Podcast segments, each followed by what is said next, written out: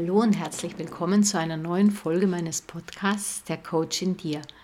Mein Name ist Anna Wagner und ich freue mich, dass du auch heute wieder mit dabei bist auf unserer Reise in unser Inneres. Jetzt sind wir schon im dritten Teil dieser Trilogie, die ich mit unseren Beziehungen zu anderen, wir und die anderen überschrieben habe. Heute geht es um sogenannte toxische Beziehungen. Möglicherweise hat dich dieses Wort toxisch neugierig gemacht. Möglicherweise hast du schon Erwartungen aufgebaut und fragst dich, ja, wie gehe ich mit toxischen Menschen um? Wie kann ich in toxischen Beziehungen agieren und reagieren? Wie muss ich diese Menschen meiden? Was kann ich tun? Fangen wir mal mit der Definition des Wortes toxisch an. Toxisch heißt giftig. Toxische Beziehungen sind damit giftig für beide Seiten, wenn wir jetzt von Zweierbeziehungen ausgehen wollen.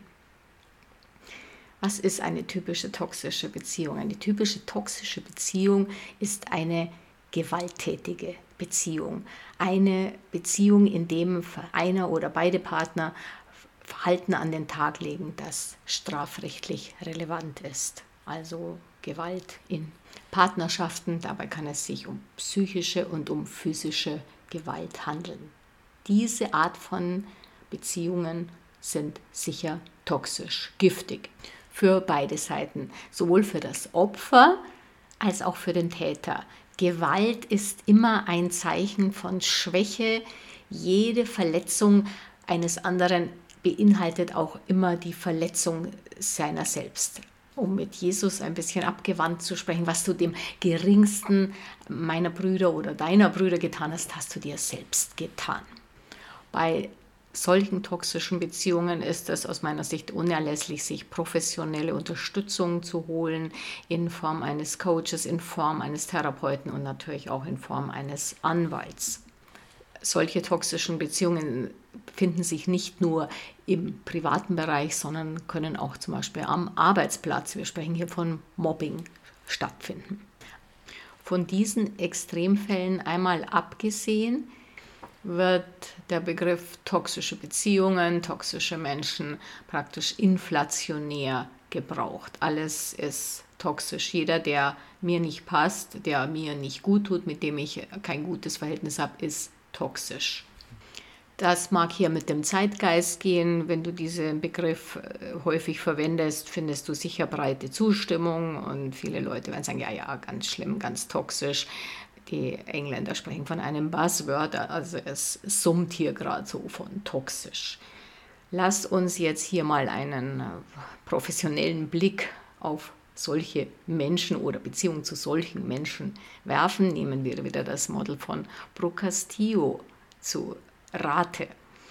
Menschen sind neutrale Umstände. Andere Menschen sind neutral, gehören zu den äußeren Umständen. Sie sind damit weder toxisch noch nicht toxisch. Toxisch ist ja ein Gefühl. Das Gefühl, jemand tut mir nicht gut, äh, jemand nervt mich oder jemand bedroht mich. Das sind Gefühle. Und wie wir wissen, werden unsere Gefühle ja durch unsere Gedanken ausgelöst. Wie ich ja auch schon in den vorangegangenen beiden Podcasts erläutert habe, bestimmt sich ja die Beziehung zu anderen Menschen durch die Geschichte, die wir uns über sie und über die Beziehung zu ihnen erzählen. Also unsere Gedanken machen andere toxisch, weil unsere Gedanken lösen unsere Gefühle aus. Schwierige Menschen, ja, die tun mir nicht gut, die sind toxisch. Klingt gut. Ähm, ich bin dann sofort in der Opferrolle und übernehme keine Verantwortung für meine Gefühle. Und wie du weißt, wir sind hier in unserer Innenschau, wir wollen uns auch selber coachen. Wir wollen natürlich in die Verantwortung kommen. Wir wollen nicht in der Komfortzone, in dem Opferbereich äh, uns weiterhin aufhalten. Wir wollen uns ja auch weiterentwickeln. Wir wollen ja auch profitieren und ein selbstbestimmtes, glückliches Leben leben und nicht uns umzingelt fühlen von lauter bösen, toxischen Menschen, was ja eben auch an der Realität vorbeigeht. Die anderen Menschen, die anderen sind die neutralen äußeren Umstände. Die anderen Menschen und ihr Verhalten. Wenn wir die Verantwortung für unsere Gefühle übernehmen, erkennen wir ja auch sofort, dass wir nicht anderen Menschen ausgeliefert sind, sondern selbstbestimmt unsere Realität mit der Schöpferkraft unserer Gedanken erschaffen. Und damit erschaffen wir auch die Beziehungen zu anderen Menschen. Nicht zuletzt die Qualität dieser Beziehungen. Aber was ist nun mit einer Beziehung zu einem hochgradigen, nennen wir ihn mal pathologischen Narzissten? Hier sind es ja nicht unsere Gedanken, die den anderen zum Narzissten machen, abgesehen auch von diesem inflationären Gebrauch des Wortes Narzisst. Aber nimm mal an, wir haben jetzt hier einen Narzissten, einen sozusagen klinischen Narzissten, einen hochgradigen Narzissten. Was ist mit dieser Beziehung zu einem Narzissten? Die ist doch sicher toxisch und ein Narzisst ist doch sicher auch ein toxischer Mensch. Auch in diesem Fall liegt die Verantwortung bei uns. Und auch gilt hier der Grundsatz, dass wir unsere Beziehungen selber mit unseren Gedanken erschaffen. Keiner gerät in eine Beziehung mit einem Narzissten ohne seine Einwilligung zu geben. Dies geschieht oft ganz unbewusst. Gerade Menschen mit sehr niedrigem oder mangelndem Selbstbewusstsein sind sozusagen typische Beute für einen Narzissten. Der Narzisst gibt ihnen zu Beginn der Partnerschaft oder in der Werbephase das Gefühl, einzigartig zu sein. Und das spricht Menschen mit schwachem Selbstbewusstsein ungemein an. Sie fühlen sich im Mittelpunkt, sie fühlen sich endlich so gesehen, wie sie sich wünschen. Und der Narzisst hat da auch so ein, ein Händchen dafür oder ein Näschen und schmeichelt entsprechend und gibt dem Betroffenen das Gefühl, eben die oder der Richtige zu sein, um später dann, wenn er sich des anderen sicher sein kann, genau ins Gegenteil zu verfallen mit seinen mit seinem Verhalten. Der Narzisst will den anderen herabsetzen, um sich besser zu fühlen und vor allen Dingen strebt er danach, Kontrolle über andere Menschen zu erlangen. Welcher Mensch spricht auf sowas an? Man spricht hier auch vom Co-Narzissten. Das heißt, du gerätst nicht in eine Beziehung zu einem Narzissten, weil du so ein armes, völlig unschuldiges Opfer bist, sondern es hat viel auch mit deinem inneren Kind zu tun. Der Narzisst scheint in Anführungszeichen deine Bedürfnisse zu erfüllen. Wie du weißt, die Bedürfnisse, dafür sind wir selber zuständig, sie zu erfüllen. Aber es ist natürlich ganz hübsch, sich wieder als kleines Kind zu fühlen und zu sagen, jetzt habe ich jemanden, der meine Bedürfnisse nach Anerkennung, nach Schutz, nach Fürsorge erfüllt. Gegenüber Narzissten ist der Grenzschutz, was unsere ureigene Aufgabe ist, unerlässlich. Narzissten respektieren nicht die Grenzen anderer Menschen.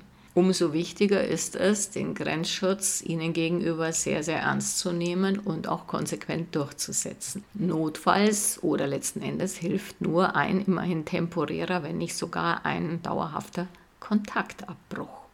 Partnern von Narzissten fällt dies regelmäßig besonders schwer, da sie ja an mangelndem Selbstbewusstsein leiden und auch co-abhängig sind, also Co-Narzissten sind.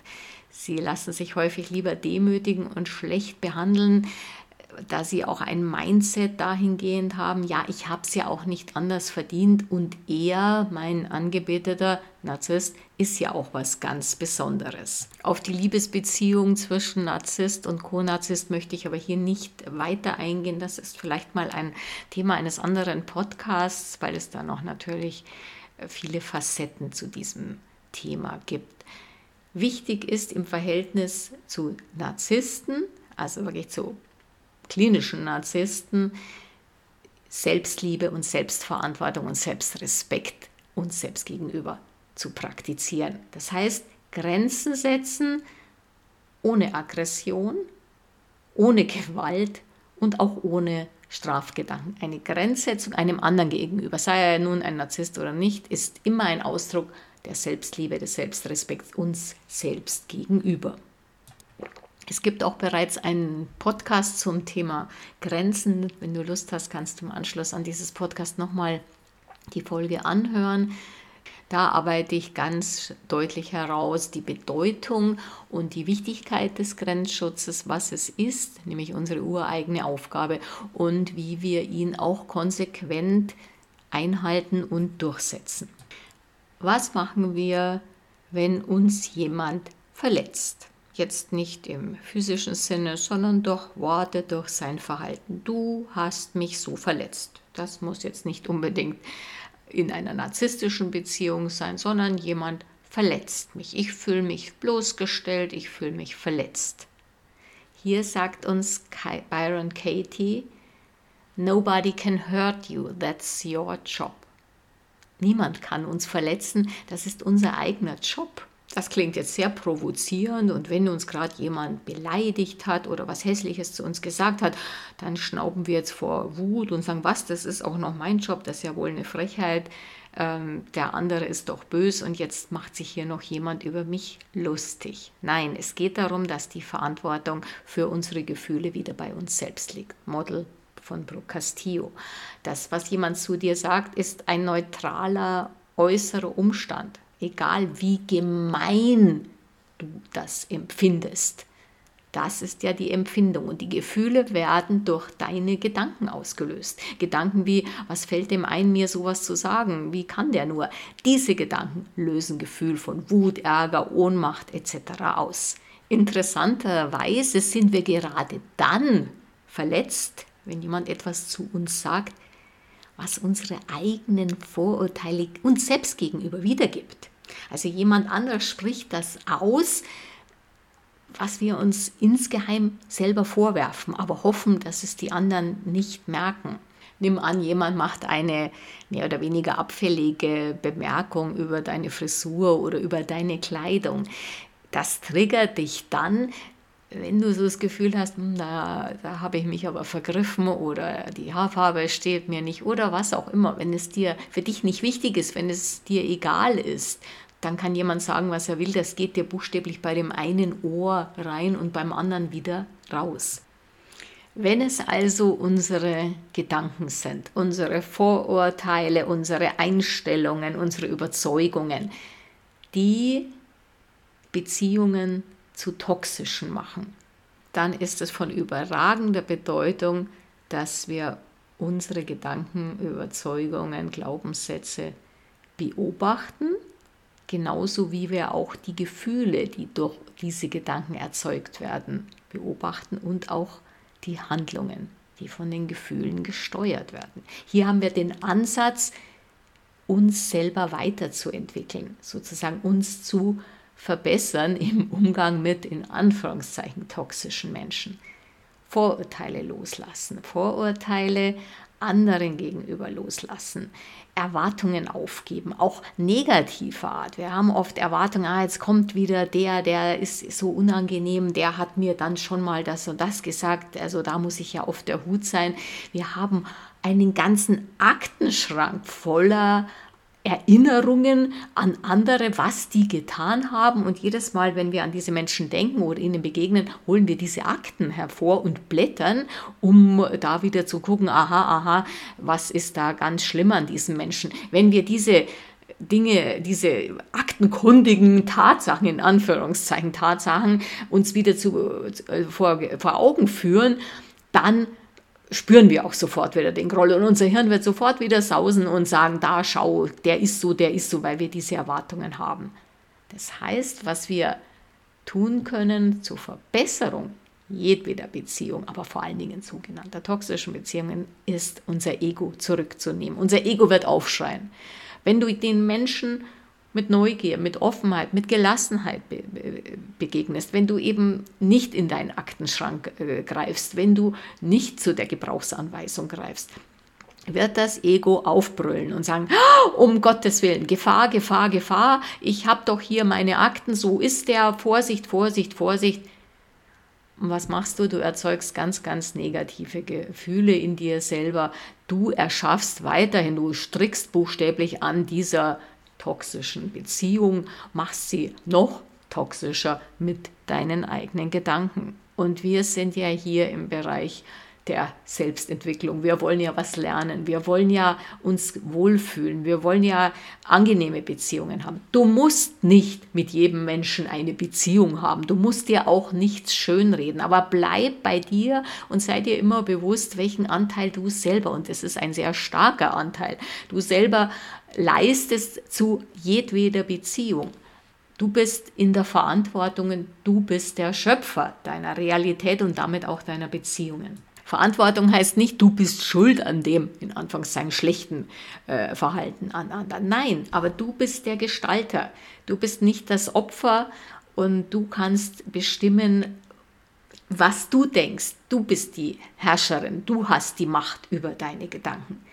Ganz wichtig natürlich auch, Du überlässt den Grenzschutz nicht den anderen. Du wirfst nicht den anderen vor, dass sie deine Grenzen nicht respektieren, wenn du sie selber nicht kennst, wenn du also die Grenzen, wenn du sie selber nicht respektierst. Jede Beziehung spiegelt ja auch die Beziehung zu uns selbst. Wenn der andere in uns etwas triggert, wir blicken in einen Spiegel. Wie schön ist das? Wir können unseren Schatten selber nicht sehen. Ich habe ja schon mal einen Podcast zum Thema Schatten gemacht. Wir sehen ihn nicht. Alle anderen können ihn sehen. Die sprechen das gar nicht an, weil es für sie so leicht erkennbar ist. Wenn uns in dem Verhalten anderer etwas nervt, wenn ich überall anfange, Narzissten zu sehen, kann ich das als wirklich wertvollen Hinweis äh, annehmen und sagen, hm, wie viel Narzisst steckt in mir selber? Was hat das mit mir zu tun? Wo bin ich selbstsüchtig? Wo bin ich gierig, rücksichtslos, nur auf meinen Vorteil aus? Wo benehme ich mich besser, besserwisserisch anderen gegenüber? Wo bin ich herrschsüchtig? Wo werte ich andere ab? Es geht nicht da jetzt darum zu sagen, oh, ich bin ein schlechter Mensch, weil ich das tue. Nein, ich bin ein Mensch, so wie die anderen auch. Das war ja auch in der letzten Folge ein Mantra, immer wieder zu sagen, der andere ist zum Beispiel besserwisserisch und sich dann immer wieder auch zu sagen, ja, so wie ich auch, wir sind alles Menschen. Und daher handeln wir menschlich, denken wir menschlich, wir verdienen Mitgefühl, wir verdienen Mitgefühl mit uns selbst und auch andere verdienen unser Mitgefühl, weil sie ja, wie wir zur Menschheitsfamilie gehören. Oft kann ja auch ein Perspektivwechsel hilfreich sein, Hilfreich ist auch der Gedanke von Marcus Asano, der sagt, alles, was ein Mensch sagt oder tut, ist entweder ein Ausdruck von Liebe oder ein Schrei nach Liebe. Wenn du dir das immer wieder bewusst machst, dann kommt, fällt dir auch nicht ein, oh, das ist jetzt sehr, sehr toxisch, sondern dann kannst du auch voll Mitgefühl auf den anderen blicken. Du bist niemands Therapeutin, auch nicht von deinem Partner. Das funktioniert auch nicht gut. Ändern kann sich jeder Mensch nur selber. Nur jeder Mensch selbst hat die Macht, seine Gedanken und damit auch seine Gefühle und seine Handlungen zu ändern. Unsere eigenen Gedanken können nur wir ändern und damit können wir eine Einstellung auch anderen gegenüber ändern und letztendlich ja auch dann unser Verhalten. Wir können Beziehungen zu anderen wie einen Tanz betrachten. Wenn du einen anderen Schritt oder andere Schritte beim Tanzen mit dem anderen machst, veränderst du den Tanz. Du hast die Macht. Du kannst dich entscheiden, anders zu denken, weil Schritte sind ja dann die Handlungen, dadurch in dir andere Gefühle auszulösen und eben andere Handlungen hier in, unserer, in unserem Beispiel mit dem Tanz andere Schritte zu machen. Und automatisch wird auch der andere andere Schritte machen, weil der Tanz ein anderer wird. Was wir immer in unseren Beziehungen tun können, ist Vorbild sein. Sich so zu verhalten, wie wir es gerne hätten. Wie der Mahatma Gandhi, sei du der, die Veränderung in der Welt, die du dir wünschst. Das heißt, agiere und reagiere mit Freundlichkeit, mit Mitgefühl anderen gegenüber. Was ja nicht bedeutet, sich alles gefallen zu lassen. Das ist ja die Frage, die Aufgabe unseres Grenzschutzes. Und auch den Grenzschutz sollten wir immer freundlich und gelassen praktizieren. Bleib vor allem authentisch in deiner Freundlichkeit anderen gegenüber. Das heißt, eine Freundlichkeit an den Tag zu legen, die aus der Selbstliebe zu dir generiert wird und herausströmt beides erzeugen wir durch unsere Gedanken. Wir erzeugen unsere Gefühle und auch eben Mitgefühl, aber auch Freundlichkeit durch unsere Gedanken. Dazu brauchen wir keine anderen Menschen. Und es ist ganz wichtig, dass wir eben nicht toxische Gedanken anderen gegenüber hegen, weil diese toxischen Gedanken, ich nenne sie jetzt mal toxisch, weil du negativ über jemanden denkst, weil du jemanden bezichtigst, dass er dich verletzt, weil du eben den ganzen Aktenschrank voll ganz schlimmer Dinge schon hast, das sind die toxischen Gedanken. Nein, du machst dir Gedanken voller Mitgefühl. Das ist auch ein Mensch, Du bist auch bereit zu vergeben. Zum Thema Vergebung gibt es ja auch schon einen Podcast. Vielleicht möchtest du das jetzt auch dann nochmal anhören. Das ist auch ganz wichtig, weil ja Vergebung ist ja auch ein Akt der Selbstliebe uns selbst gegenüber. Wenn wir aus Freundlichkeit heraus handeln, also vom Gefühl der Freundlichkeit, diese Grundhaltung, unsere Handlungen steuern lassen, erschaffen wir Beziehungen, die wir selber wieder als friedfertig, als harmonisch, als bereichernd empfinden, unabhängig davon, wie sich dein Gegenüber verhält. Wenn du unbeirrt in deiner freundlichen, mitfühlenden Grundhaltung einem anderen gegenüber bleibst, unerschütterlich bleibst, hat es Einfluss auf den anderen. Wir können das auf Englisch so schön mit kill him oder her with kindness bezeichnen. Es geht nicht um zu töten, aber wenn du dich dem anderen neugierig, freundlich öffnest, hat es eine Wirkung. Alles hat eine Wirkung. Wenn du jemand natürlich negativ, aggressiv begegnest, hat das auch eine Wirkung auf unsere Beziehungen. Wenn du dich änderst, wenn du deine Gedanken und damit deine Gefühle, also deine Einstellung und damit deine Gefühle änderst, dann änderst du deine Realität, zu der ja auch deine Beziehungen gehören. Wenn du dich dazu entscheiden kannst, kannst du nur profitieren.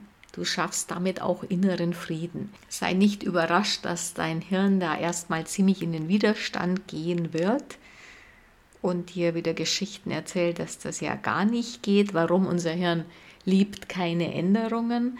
Und unser Hirn ist ja der berühmte Energiesparer und sich ändern, das heißt seine Gedanken beobachten und dann eben erkennen, welche Gefühle sie uns in uns auslösen, um anschließend sie dann durch neue Gedanken zu ersetzen. Das bedarf Ausdauer, Aufmerksamkeit, Achtsamkeit und das kostet Energie. Aber es lohnt sich auf jeden Fall, es wird die Beziehungen zu allen Menschen, mit denen wir Beziehungen unterhalten, deutlich verbessern und obendrein verbessert es damit natürlich auch die Beziehung zu dir selbst, denn es gilt der Grundsatz, wie innen, so außen. Jetzt danke ich dir sehr herzlich fürs Zuhören und freue mich, wenn du auch das nächste Mal wieder mit dabei bist. Alles Liebe, deine Enna.